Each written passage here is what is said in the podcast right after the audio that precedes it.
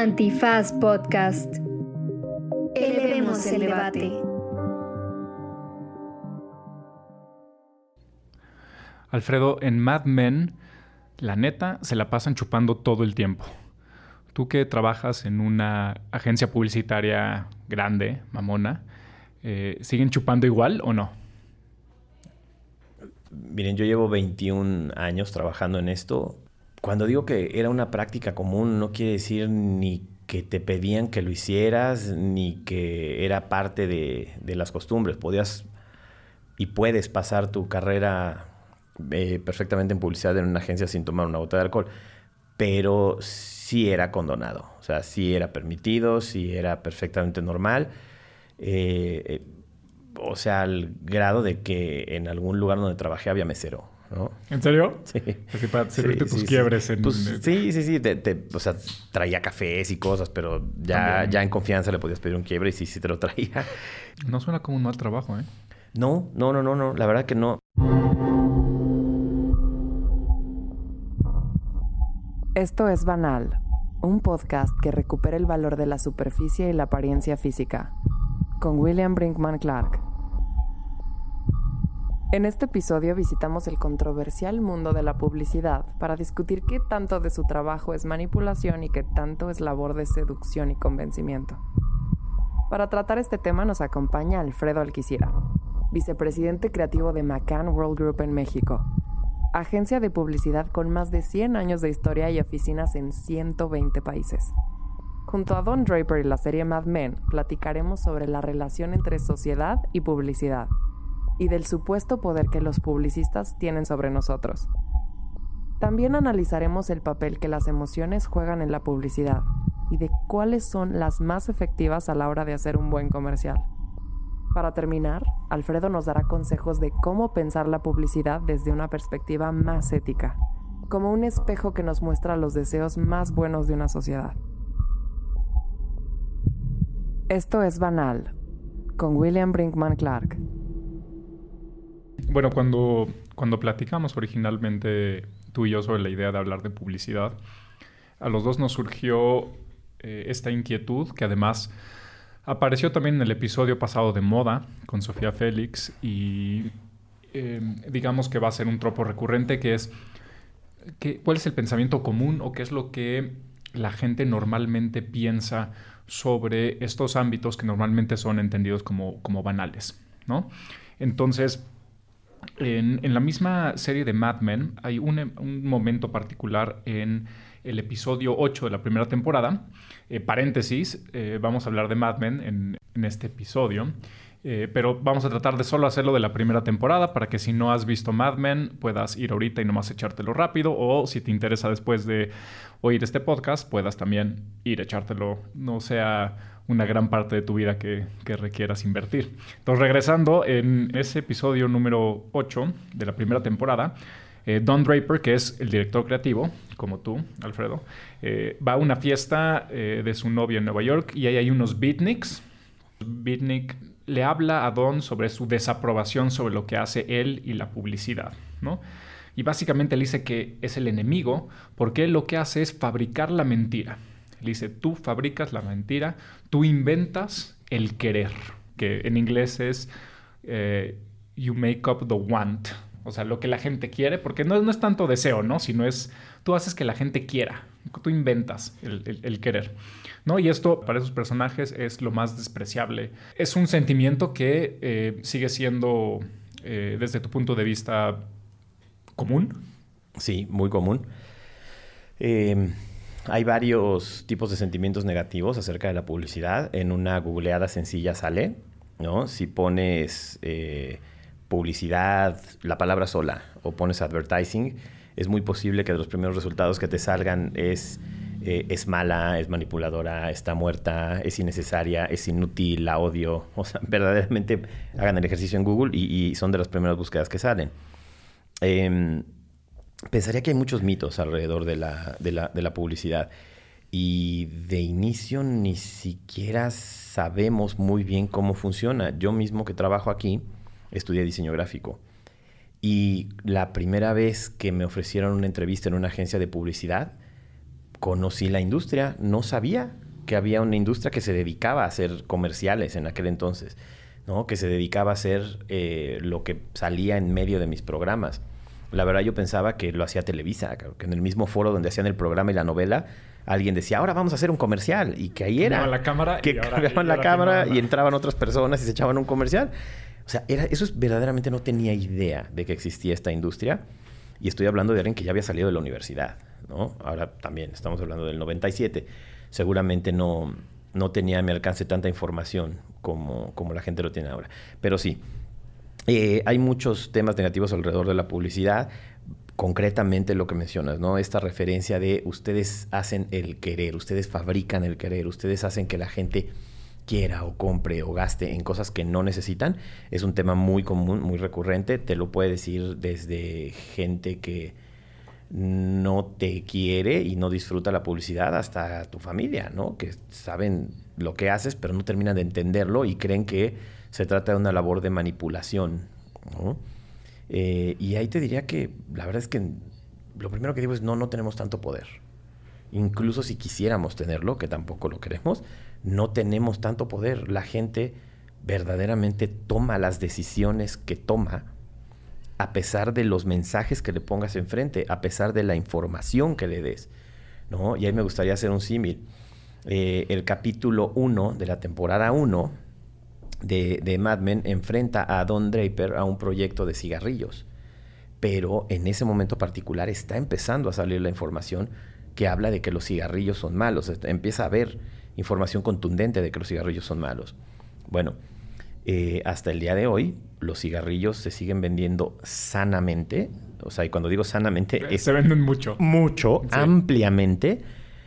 Y tenemos fotos horrorosas en las cajetillas. Cada vez hay menos comunicación, ya no hay comerciales, ya no hay patrocinios, ya no se asocian al deporte, ya no se asocian a la música, ya no se asocian a nada. Y sin embargo, con mensajes puestos de frente, la gente sigue tomando las decisiones que quiere tomar. Entonces creo que es lo primero que, debemos entender. Eh, la gente tiene un libre albedrío eh, muy claro y lo utilizan cuando lo quieren utilizar. Entonces la publicidad no tiene ni de cerca el poder que a veces se le atribuye en términos de manipulación. Y es interesante lo que es porque justo con lo que abre la serie, en ese primer episodio, no solo es la campaña de, de Lucky Strike, ¿no? De los cigarros, sino que la primera escena de toda la serie es Don Draper, o sea, tú, en un café o en un bar, y lo que está haciendo es investigación, ¿no? Pero es una investigación sobre lo que la gente ya quiere.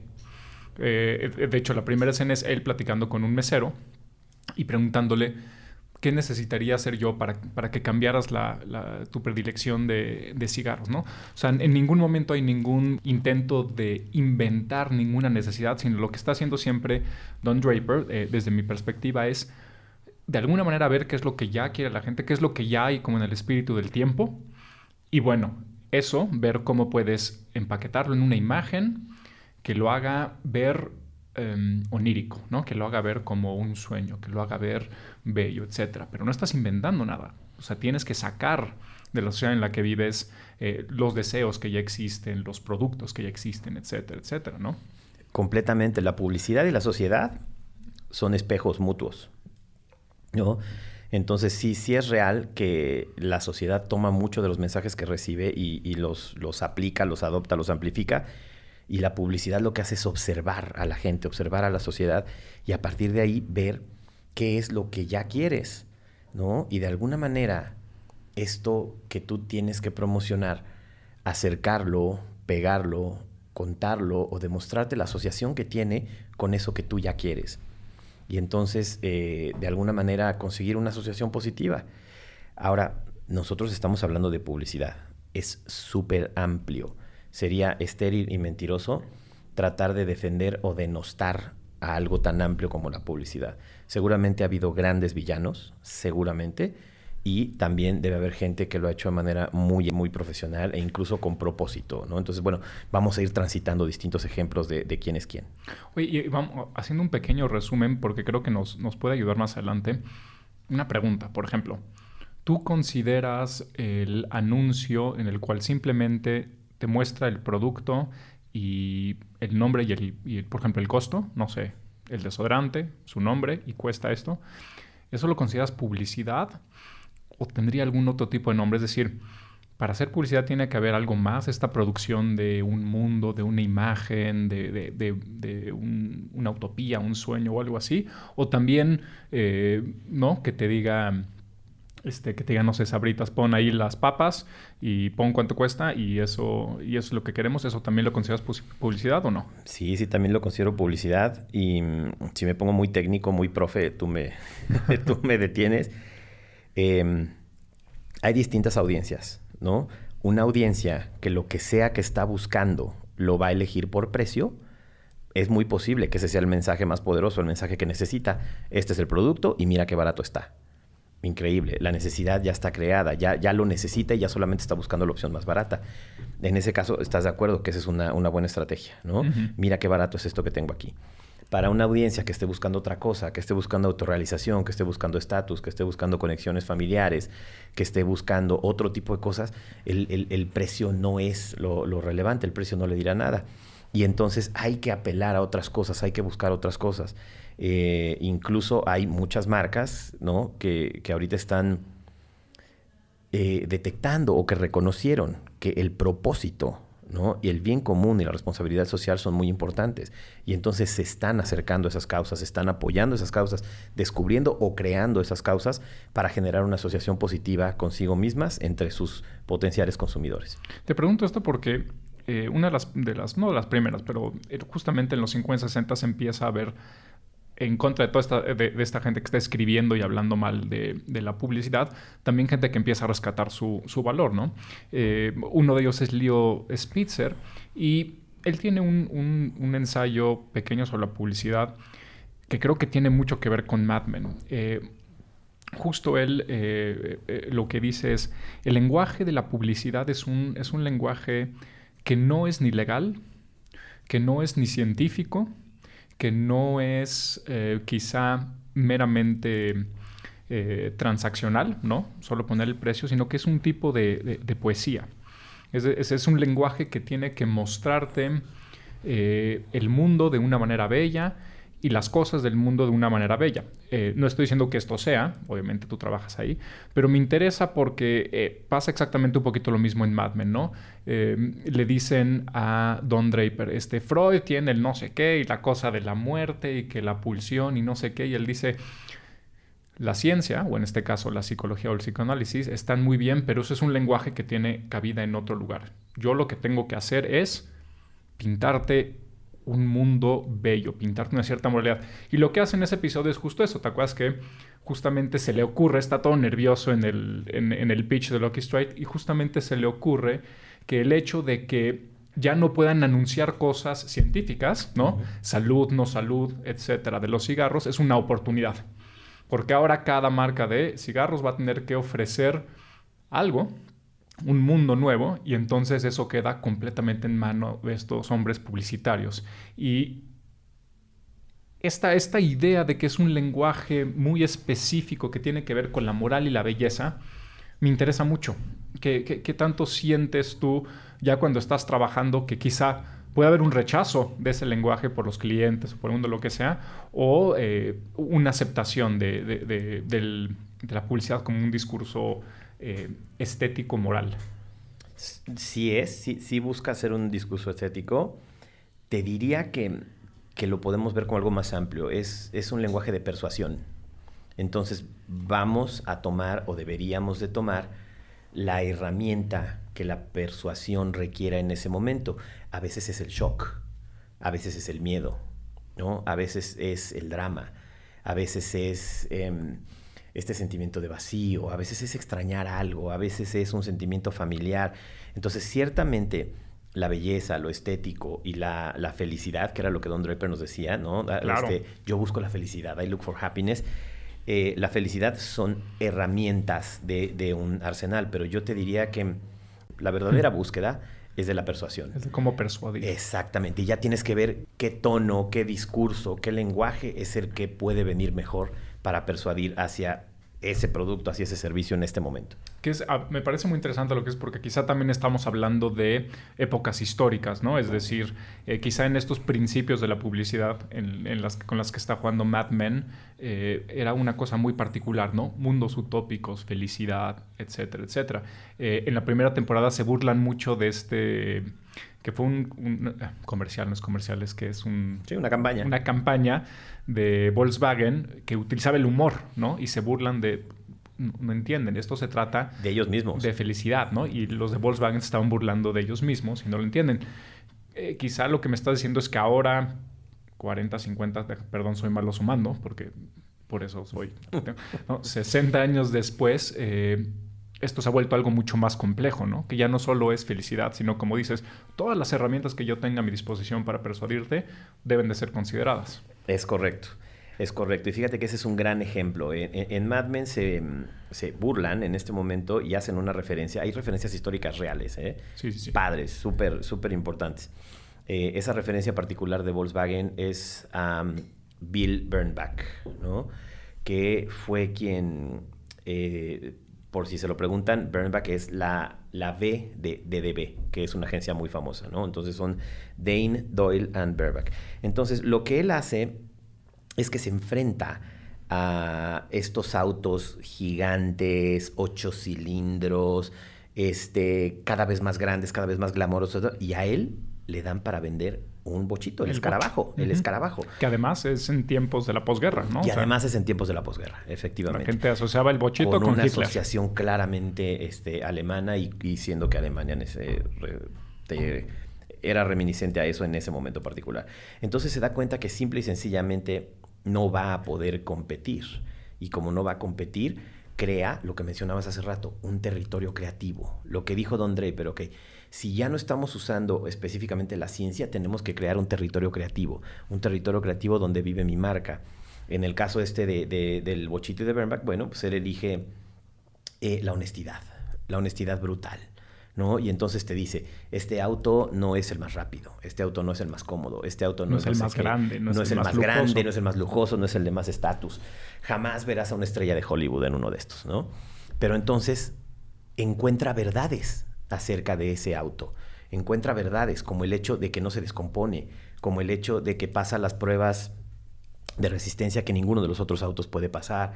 Y así empieza a encontrar pequeñas verdades, entre ellas que era feo, ¿no? Y con eso se gana el corazón de las audiencias. Bueno, yo estoy en desacuerdo porque yo tengo un bocho. A mí se me hacen muy bonitos. O bueno, tal vez con el tiempo se han vuelto bonitos, Exactamente, exactamente. Le, dieron la vuelta.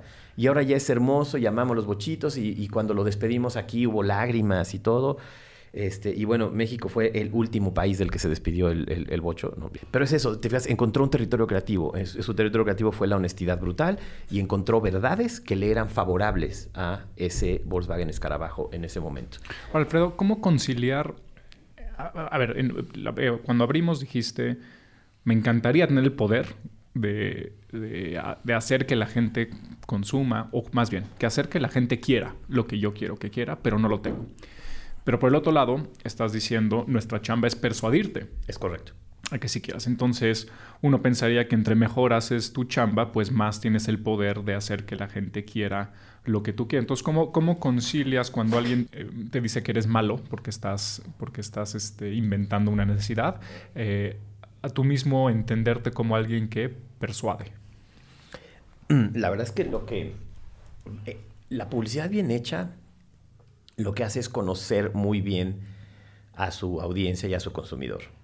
Entonces, realmente, como lo mencionaste hace rato, lo que haces es encontrar una necesidad, un gusto, un deseo, un algo que ya vive en las personas. Y esto es real para anunciar los productos o para crear los productos. O sea, a nosotros no nos gustan los celulares porque nos los dieron. Nosotros ya teníamos la necesidad de comunicarnos en cualquier momento y en cualquier lugar. ¿no? Y así piensen en cada producto que nos ha vuelto locos o servicios, piensen en Uber, piensen en Airbnb. Son necesidades que ya teníamos y que alguien llegó a resolver mejor.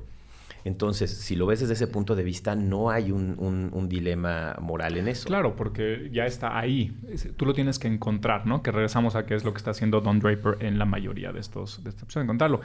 Eh, también te preguntaba esto porque cuando hice una pequeña investigación como de, esto que platicamos, de la, de la connotación maligna de la publicidad, eh, tiene como una historia un poquito irónica. ¿A qué me refiero con irónica? Porque parecería ser que no es que la publicidad haya inventado necesidades, sino que más bien alguien inventó que la publicidad inventa necesidades. Eh, me parece irónico ya que voy con esto. Eh, todo parece remitirse, remitirse, ¿qué dije? Rematirse, remitirse a los 50. Hay dos estudios particulares de, o ensayos. Uno es de un señor que se llama Edward Hunter y otro es de otro señor que se llama Vance Packard. Y los dos están hablando sobre el poder del el brainwashing, ¿no? De lavado de cerebro. ¿Por qué están hablando de eso?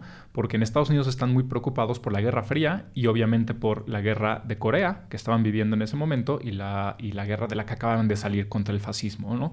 Entonces, como tratando de explicar cómo es posible que todos estos pueblos y países enormes se vuelvan fascistas y se vuelvan comunistas, ¿no? en, el, en el caso de la Guerra Fría, pues lo que decían es que los gobiernos les estaban lavando el cerebro y que, les estaban, y que la mejor manera de lavarles el cerebro era con publicidad, propaganda. de alguna manera, propaganda y propaganda. así. Eh, y entonces esta gente empieza a utilizar los mensajes de la publicidad gringa como ejemplos de lo que se podría hacer, ¿no?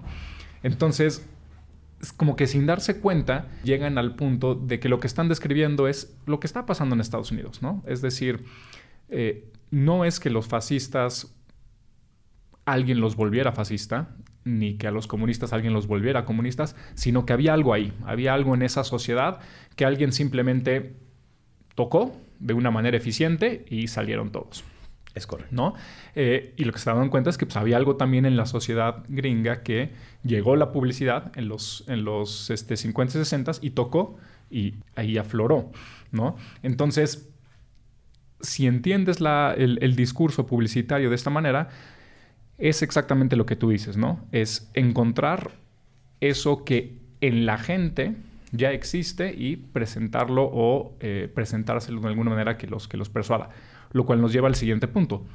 No es en una persona, es en, un, colectivo. Entonces es encontrar como un, querer o un deseo o algo colectivo. ¿Cómo, cómo entienden esto cuando están eh, haciendo campañas publicitarias? Mira, me, regreso un poquito a lo que comentabas, es un, contexto muy interesante. Eh, hacemos la distinción entre publicidad y propaganda para referirnos específicamente a estas cuestiones políticas, de guerra, ¿no? Y todo esto.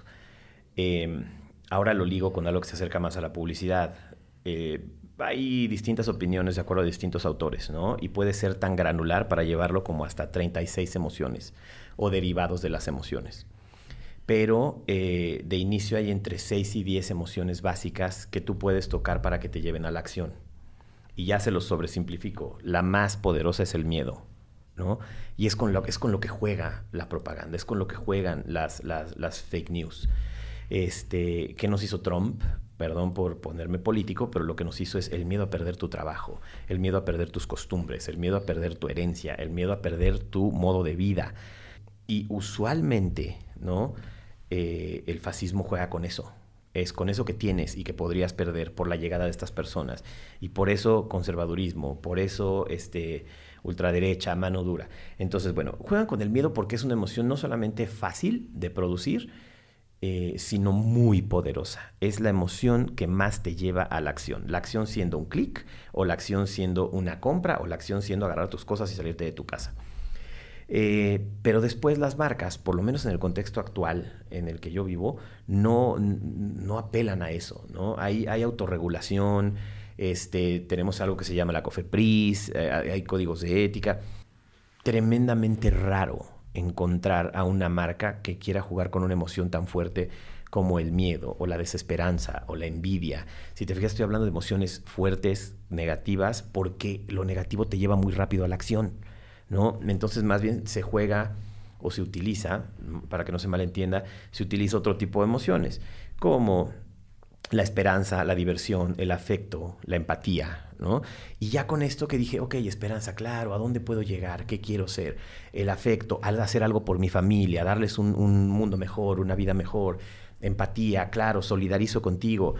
Eh, me parece que con las primeras emociones que dije, fue, se fueron muy rápido a fake news, a Trump, a Boris Johnson, a, Brexit, a muchas cosas, con las últimas emociones que dije, creo que las pudieron asociar más rápido con su cereal favorito, con su desodorante favorito, con su auto favorito. ¿Por qué? Porque ese es el rango en el que se mueve la, publicidad, por lo menos en, lo que me ha tocado trabajar en 20 años. Me encanta dónde estamos llevando esto. Eh, vamos a hacer más una pausa rápido. Eh, les recuerdo que eh, nos sigan en arroba banalpodcast y banalpodcast en Instagram y en Twitter y que manden sus preguntas para eh, Alfredo para que en el live de Instagram eh, él las, las responda. Ayúdanos a llegar a más personas y seguir elevando el debate. Conviértete en nuestro suscriptor en patreon.com diagonal antifaz. Por un dólar al mes tendrás derecho a contenido exclusivo. Patreon.com diagonal antifaz.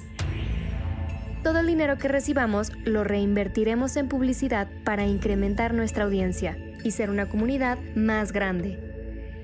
Patreon.com Diagonal Antifaz. Elevemos el debate.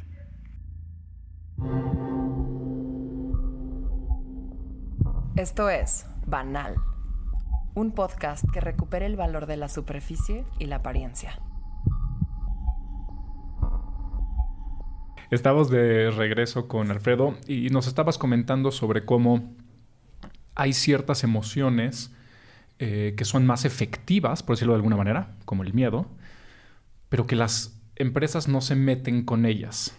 Y em, entonces quiero llegar a algo, pero antes te voy a preguntar, eh, ¿te ha tocado o es, eh, me imagino que es muy poco común, pero habrá, hay o ha habido casos de empresas que sí quieran vender una mercancía no un candidato o algo como hablamos, sino un, objeto, un bien a través del miedo o, casi nunca sucede?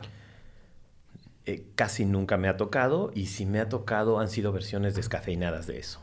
¿no? O sea, finalmente muchos, muchos productos, vamos a hablar incluso de agua.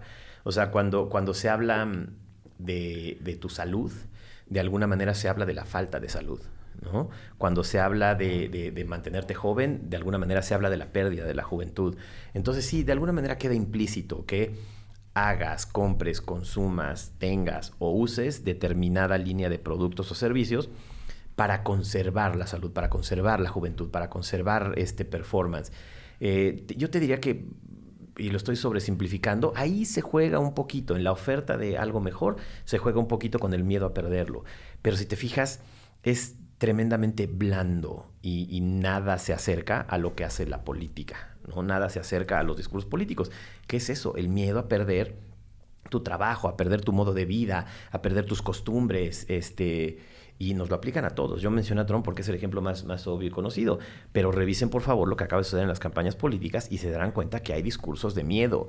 O sea, este discurso... Eh, que si nos estamos eh, eh, venezolizando o venezuelizando, como lo quieran decir, ¿no? porque es un verbo inventado igual, este, es eso, es apelar al miedo. ¿no? Entonces, tristemente la política que busca llevarte a la acción de una manera fácil, burda, este, incluso huevona, me atrevería a decir, pues juega con emociones así de básicas de maneras muy obvias.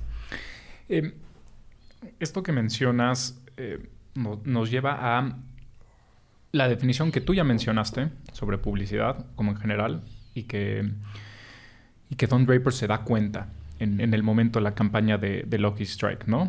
Que es la publicidad se basa en la felicidad o en estas emociones en que, tú nos mencionaste ahorita. Dice, la publicidad es el olor de un coche nuevo, ¿no? Poder, poder transmitir el olor del coche nuevo.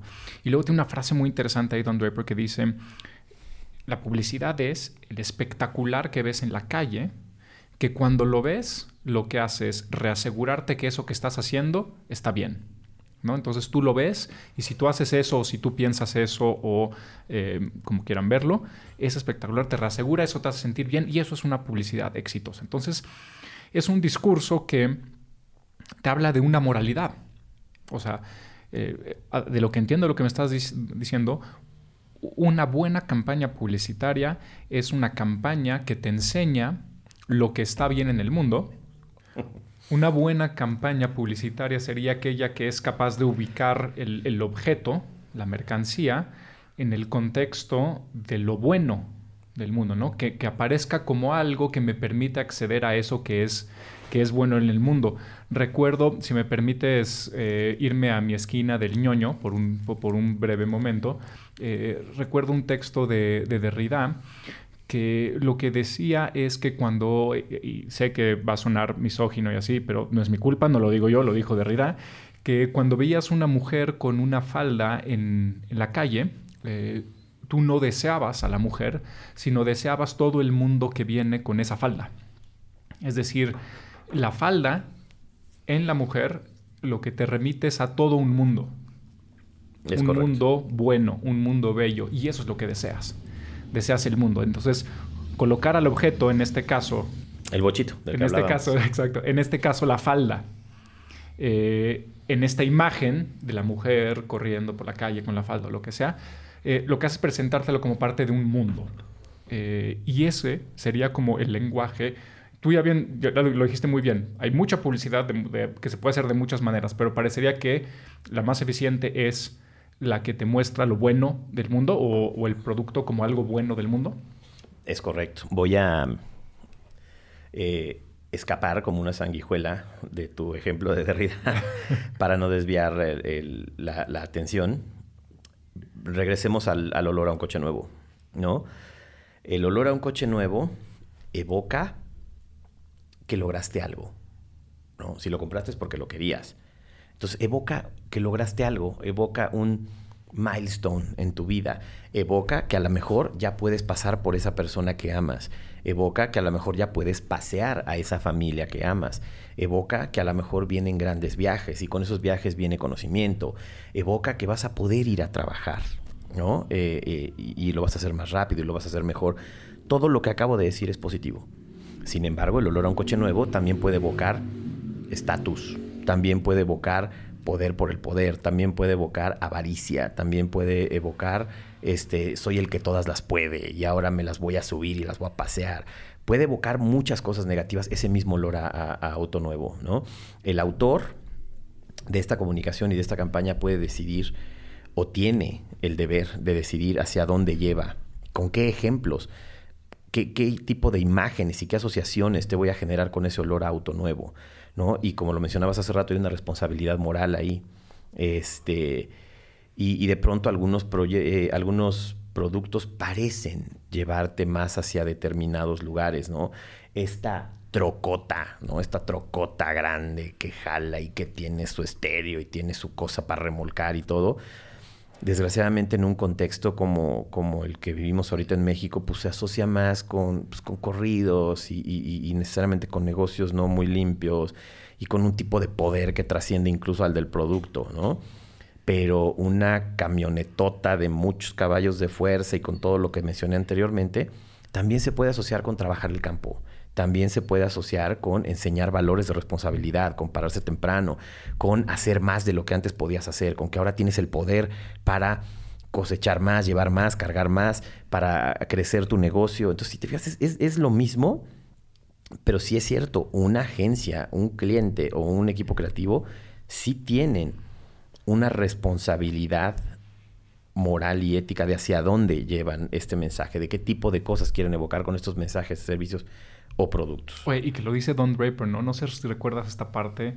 Eh, es, un intercambio buenísimo. No me acuerdo entre quién y Don Draper, pero esta persona, eh, creo que era Cosgrove, no me acuerdo, le dice a Don Draper, sex sells, ¿no? Que es muy famosa. Eh, sexo vende. Y Draper le dice, la gente que piensa eso no puede hacer lo que hacemos nosotros. Yo de lo que eso tomo y de lo que me estás diciendo es que en realidad la gente que vende la troca sexualmente, que en este caso sería lo que dices, de acuerdo al poder, eh, de acuerdo a la avaricia, etc., cualquier persona puede hacer eso, ¿no? Una buena campaña de publicidad es justamente la que en lugar de hacer eso, lo ubica eh, dentro del ámbito de la, eh, de la belleza o de lo bueno. Ese ejemplo de Don Draper lo que nos quiere decir es, esa es la simple, esa es la tonta, esa es la burda, ¿no? Esa es la que cualquier lerdo puede hacer. Em, y aquí me voy a echar el comercial, o sea, alguien que tenga ganas de sacar esa beta creativa y haya pensado en la publicidad como una opción, pero tal vez esta cuestión de si la publicidad vende este, de manera engañosa o, manipula o así, si eso te ha detenido, piensa que tú tienes el poder y la responsabilidad de saber hacia dónde llevas esos mensajes, ¿no? Y eso es lo que quiso decir Don Draper. No seas burdo, no seas obvio, no te vayas con la simple. Encuentra la manera de ese producto que incluso puede tener o de inicio puede parecer solamente con asociaciones negativas, cómo llevarlo hacia superación, cómo llevarlo hacia un lugar mejor, cómo llevarlo hacia algo inspirador. Y ya estará en ti y en tu cliente que estas asociaciones sean genuinas, que no sean inventadas, ¿no? Porque ese tipo de cosas son las que le han dado la, mala fama a la publicidad. Eh, para cerrar el último tema que quería tocar contigo es, y me encanta que hayamos llegado como naturalmente a esto, es eh, justamente esta idea de que el buen discurso, un buen discurso publicitario es quizá el discurso moral, comunicativo y ético, como decías tú, más eficiente de nuestra época. ¿Por qué de nuestra época? Ernest Dichter, también otro estudio sobre la publicidad, decía que la publicidad que básicamente es hacer público el valor de lo que dignamos intercambiable, de las cosas que queremos intercambiar, es una práctica que es casi tan vieja como la cultura misma, ¿no? Entonces, eh, no es como si la publicidad se hubiera inventado, pero en nuestra época, que es una época eh, de cierta democracia, de cierto acceso a bienes de consumo y de cierta secularidad, la publicidad parecería ser el discurso que, bien hecho, eh, mejor nos puede dar acceso al imaginario de una buena vida y al mismo tiempo es la que mejor nos puede dar acceso a tener una buena vida, a ser felices. ¿no? Eh, rapidísimo para, para, que, para que nos puedas ilustrar sobre esto, Alfredo. ¿Por qué moral? Ya lo platicamos, ¿no? Porque lo que hace es mostrarnos una buena práctica publicitaria, nos, nos muestra eh, los objetos dentro de un, dentro de un contexto feliz, dentro del de el mundo feliz. Es decir, tenemos acceso a los objetos que pueden hacernos felices. ¿no? ¿Por qué en el ámbito de una democracia, de una democracia real, no de una democracia mm, chafa, ¿no? Este, pues porque básicamente lo que hace es ligar la felicidad a los objetos, ¿no? Te dice, te dice, como tú dices, tal vez, tal vez no este coche, pero eh, esta desodorante o este... O sea, los objetos más cotidianos los liga a la felicidad. Y al hacerlo te está diciendo, la gran mayoría de nosotros, ¿no? en una democracia, la mayoría tiene acceso a la felicidad, porque tiene acceso a estos objetos. Entonces, bien hecha nos va a decir, todos tenemos acceso a esta felicidad, porque todos tenemos acceso a estos objetos cotidianos, bellos y accesibles. ¿no? Y por último, una sociedad secular. ¿Por qué? Porque liga el bien o lo bueno con los bienes. ¿No? Lo, entonces el bien ya no va a venir de el niño Jesús o de una cosa divina que solo un padrecito te dice, ni de un concepto metafísico que solo los abogados de derecho remix, a quien les mandamos muchos saludos, entienden y que la justicia y la jurisprudencia, etcétera. No. ¿Sí? Es decir, el bien está en los bienes y los bienes son accesibles para todos, ¿no? Es, una cosa antirreligiosa, antimetafísica, ¿no? Entonces, ese discurso bien hecho en una época como la nuestra parecería ser el más eficiente. ¿Ustedes manejan algo de esto, de, estas ideas dentro de, dentro de una agencia publicitaria exitosa como es la en la que trabajas o no? Em, sí, te diría que hay que ser muy cuidadosos con... O sea, tenemos estos manejaste temas muy, muy importantes como que el bien está en los bienes, ¿no? Y eso te puede llevar a que entonces el bienestar no es asequible, porque siempre hay algo más que tener, o una nueva versión, o un nuevo color, o, o tener más que el de enfrente, o tener más que eso. Entonces, ciertamente en una sociedad eh, con el nivel de sofisticación que tiene la nuestra, esa es una lectura a la que se puede llegar muy rápido. Y entonces la publicidad que te incita a tener o a tener más o a tener lo nuevo o a tener lo mejor o a tener lo, 2.0, eh, podría verse como una herramienta que te incita al consumismo y que entonces te va a llevar a nunca alcanzar la felicidad. Paradójicamente, persiguiendo la felicidad, nunca vas a alcanzar la felicidad, ¿no? Porque incluso quien tiene un yate querría tener el yate del de al lado, o el nuevo, o el que está a punto de salir. Entonces sí, ciertamente es algo que debes de, tener en cuenta. Ciertamente son conversaciones que se tienen al interior de las agencias, en, pláticas con los clientes, en todo, eh, acerca de no fomentar el sobreconsumismo. Eh, ellos se lo cuestionan desde adentro, se lo cuestionan en pláticas con nosotros, nos lo cuestionamos acerca de nuestros entregables. De nuevo, estoy hablando de, de, lo muy poco que yo he visto y de lo muy poco que yo he vivido, ¿no? de una experiencia personal. Seguramente hay gente eh, que piensa completamente lo contrario, ¿no? Que piensa que se jodan y que se hinchen de dinero y que se hinchen de necesidades y todo. Pero bueno, si queremos entender también a la publicidad, incluso ligada a los objetos, ¿eh? completamente ligada a los objetos, a los bienes, como tú los llamaste, pero entender que no necesariamente es eh, inherentemente malvada, los invito a pensar en los inicios de la publicidad, ¿no? Y los inicios de la publicidad es en una tribu, ¿no? Nos, de Homo sapiens, nos damos cuenta que no necesariamente todos tenemos las mismas habilidades. Entonces, ¿qué significa eso? Los que son buenos para cazar, a lo mejor no eran buenos para coser, ¿no? Esa misma piel que ellos cazaban, luego no la sabían ensamblar para protegerse del frío. Pero alguien que no podría cazar porque no eran esas sus habilidades, era bueno para coser o era bueno para fabricar las puntas de las flechas que él mismo no sabía usar. Sabía fabricar las puntas de las flechas, pero no sabía usarlas para cazar un venado. Hasta ahí vamos más o menos, ¿no? Habilidades distintas.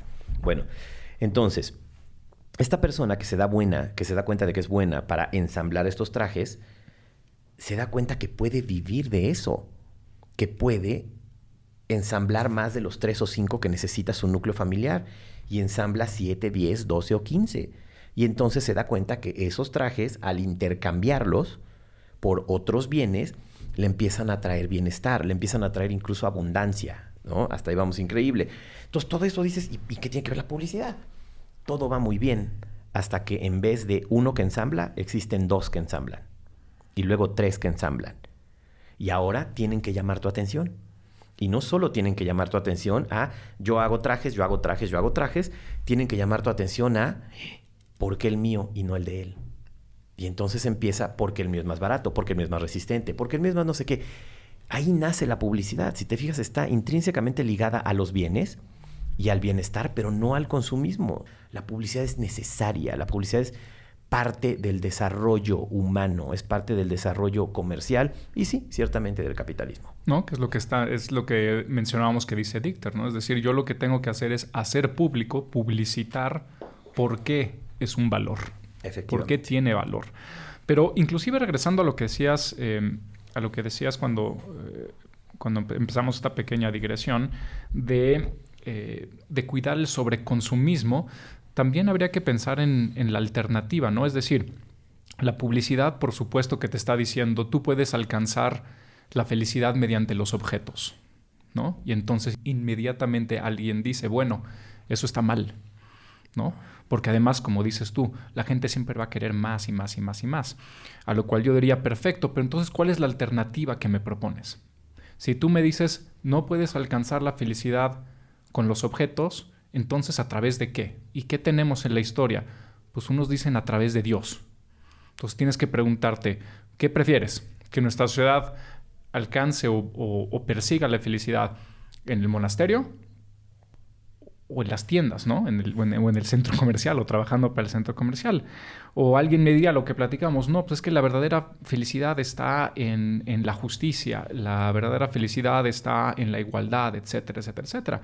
Que suena increíble, pero yo te podría argumentar que es igual de inalcanzable que todos los objetos que siempre estás buscando, ¿no? O sea, igual de inalcanzable es la felicidad de los objetos porque te siempre te piden más, más, más y más que la justicia que nunca llegas. Que la de la verdadera justicia. ¿No? De la verdadera justicia o de la verdadera igualdad, etcétera, que tampoco llegas nunca. Entonces todos parecerían estar eh, en, en, un lugar igualmente imposible, al menos de que sí creas en el niño Jesús y creas que sí cuando te mueras te vas a ir, que está bien, no, no juzgamos aquí.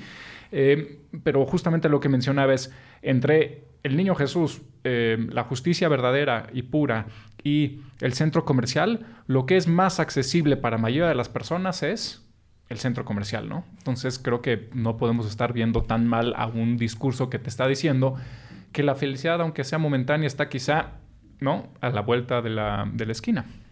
Ahora, pensar que vivimos en tribus o que pertenecemos a, a solamente a uno de esos espacios y a los otros no, no es del todo cierto. El hombre religioso, el hombre justo y el hipercapitalista responden a la pirámide de Maslow, ¿no? Entonces tienen necesidades básicas, tienen que cubrirse, tienen que comer, tienen que sentir seguridad. Eh, a partir de ahí empiezan a buscar el confort, a partir de ahí empiezan a buscar la realización. Y todos somos o justos o religiosos o capitalistas en ciertos momentos. ¿no? Ya después hay quien lo lleva al extremo y lo convierte en una, en una forma de vida. Pero ¿qué te quiero decir? Si todos respondemos a una, a una pirámide de Maslow, todos tenemos necesidades que cubrir, todos queremos, y voy a trascender el objeto, todos queremos que nuestra familia crezca más cómoda, que crezca sana, que crezca caliente, que crezca entretenida, que crezca muchas cosas. Cuando trascendemos este primer nivel de, lo fisiológico... Y, perdón que te interrumpa. Sí, por favor. Eso te lo dan los objetos. Eso te lo dan los objetos. Eso te lo dan los objetos. Y hay objetos mejores que otros. Exactamente. Perdón. No, no, no, pero es que lo dijiste perfecto. Incluso para que yo me pueda dedicar a la búsqueda, y, y alguien me puede venir a decir la Madre Teresa, pero ahorita hablamos de eso. Para que yo me pueda dedicar a la verdadera búsqueda de la justicia, a la verdadera superación, para que me pueda dedicar a la autorrealización y a partir de ahí a la búsqueda de un propósito, y de un propósito común incluso, tengo que no tener hambre, tengo que no tener frío, tengo que no tener dolor. Y después tengo que tener descanso, tengo que tener solaz, tengo que tener entretenimiento, tengo que tener una serie de cosas que me van a llevar a los niveles de arriba, que me van a permitir dejar de pensar en mí mismo y en mi núcleo cercano y empezar a pensar en la comunidad y después empezar a pensar de manera global. Entonces sí es real que los objetos juegan un rol en la tranquilidad que tú quieres alcanzar para poderte dedicar a otras cosas, para dedicarle tu tiempo, tu energía, tu concentración y tus esfuerzos a otras cosas, ¿no?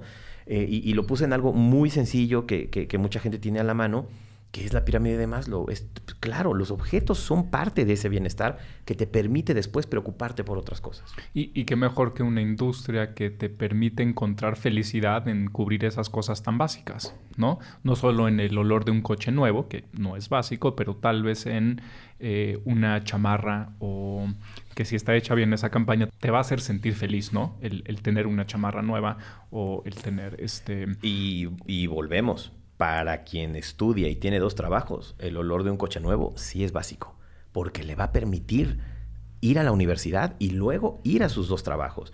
Y esa persona no está viviendo en lujo, no está viviendo en exceso ni en acumulación, pero ese cochecito nuevo, que no tiene que ser nuevo de agencia, tiene que ser nuevo para él o para ella, ese cochecito nuevo representa que lo estoy logrando, ese cochecito nuevo me da gasolina para seguirlo intentando, ese cochecito nuevo me da la oportunidad de tener más oportunidades.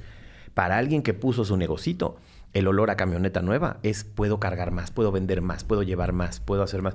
Entonces, si se fijan, y, no es una necedad, pero sí son objetos, pero son objetos que se ligan a sensaciones, son objetos que se ligan a sentimientos, son objetos que se ligan a inspiración, son objetos que se ligan a, milestones de vida.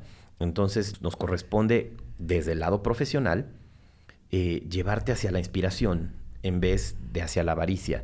Y nos corresponde desde lo personal recibir esos mensajes y no dejarnos llevar por eh, si no tengo el último iPhone no soy feliz, si no tengo el último iPhone el día que salió soy un perdedor.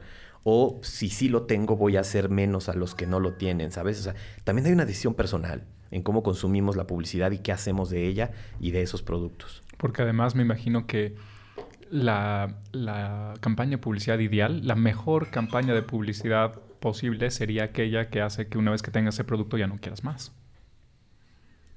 ¿No? Hiciste la mejor campaña posible. Es posible. ya lo tengo, ya no quiero más. Digo, quizá tus clientes no quieran oír eso, pero... Eh, es, es, posible, es posible. Mira, fíjate que ahí, ahí nos vamos y de pronto el anunciar el producto se mezcla con crear el producto, con inventar el producto, ¿no? Pero vamos muy de la mano.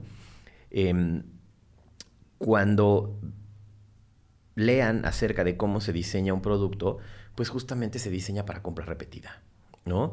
Y ahí sí, para que veas, incluso en lo personal no estoy de acuerdo. Donde sí ya no estoy muy de acuerdo es en la obsolescencia programada. Obsolescencia programada. Porque nos encantaba tener cosas que duraran. A mí me encanta tener cosas que duran, que siguen funcionando. Mi bocho. Que puedo confiar en ellas como el bocho. como el bocho. ¿Estás de acuerdo? ¿No? Y ahora no, ahora ya sabemos que nuestras computadoras y nuestros teléfonos, por diseño, ¿no? Se e obsoletos. incluso por software, los van a hacer obsoletos en 3, 5, exagerando 7 años. No sé si está bien, ¿sabes? Pero bueno. Gracias por haber venido, Alfredo. Eh, para cerrar, a- acostumbramos una como pequeña sección de desmamadorificación. Entonces, ¿cuál sería tu consejo para, eh, para estos mamadores que dicen que eh, capitalismo malo, este, publicidad es eh, fatal y es cosa del diablo y de Mefisto y así? Eh, ¿Cuál sería tu consejo para que quizá puedan verlo de una manera más ¿cómo lo decimos? Amable o para que le puedan encontrar el gusto o puedan encontrar quizá un poquito de placer o felicidad en la publicidad. Pensaría que la, la decisión está en ellos, ¿no? O sea, si queremos ser, eh, si queremos divertirnos y, y criticarlos, bueno, es, sí, ok, eh, eres activista desde tu iPhone, ¿no? Pero entonces más bien piénsenlo, es todo eso que está a la venta, todo eso que pueden comprar, que pueden upgradear, todo eso que se anuncia, está para cumplir un fin. Y si tú lo compras y el fin que cumples, el uso que le das, es, te hace feliz, te quita un problema de encima, te ayuda a papachar más a alguien que quieres, te permite hacer algo más rápido, te permite hacer algo mejor, te permite hacer algo gastando menos energía. es- Entonces es positivo. Sí, entonces no chingan. Es un iPhone. es- o sea, así es un- el, el iPhone 18. Si Entonces te no permite jodan. hacer las cosas más rápido, entonces no jodan. Y úsalo de esa manera. Si ese mismo, si ese mismo objeto lo usas para burlarte, para denostar, para sentirte más poderoso, para sentirte superior, para pensar que tu estatus te pone por encima de los demás, puta, perdón, pero entonces hasta una marca de frijoles bayos versus negros te va a hacer un mamón y te va a hacer una persona negativa. Y nadie te va a aguantar en Y nadie, te, y nadie te va a aguantar sin el iPhone, simplemente por tener frijoles bayos versus frijoles negros. Pues muchísimas gracias por venir, Alfredo. ¿Cuáles son tus redes para que la gente te siga, te moleste o te o para que los, le- los mamadores te digan que Es- estás mal y que estás haciendo mal al mundo? Es correcto. Este es el momento en el que nos burlamos porque mis redes están desde muy temprana edad y nunca las pude cambiar. Eh, mi handle es Cacurnio. C-A-C-U-R-N y de indio o de oso. Cacurnio. Eh, en Insta y en Twitter. En todos lados. A donde busquen Cacurnio soy la misma persona. Entonces, como tuve esa consistencia, ya jamás me quise cambiar. Soy exactamente lo mismo. Mi, mi- mi- mi Hotmail, que todavía es Hotmail, sigue siendo el mismo. Pero bueno, no es momento para exhibirme. Gracias, este, Alfredo, y nos vemos en la próxima edición de Banal.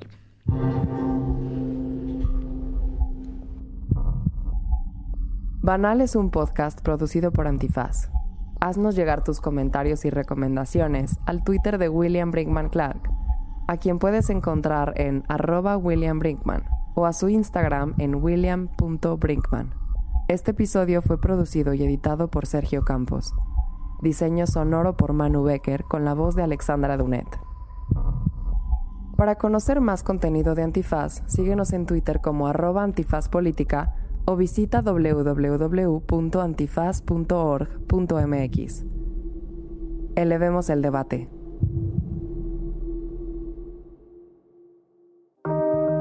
Antifaz Podcast.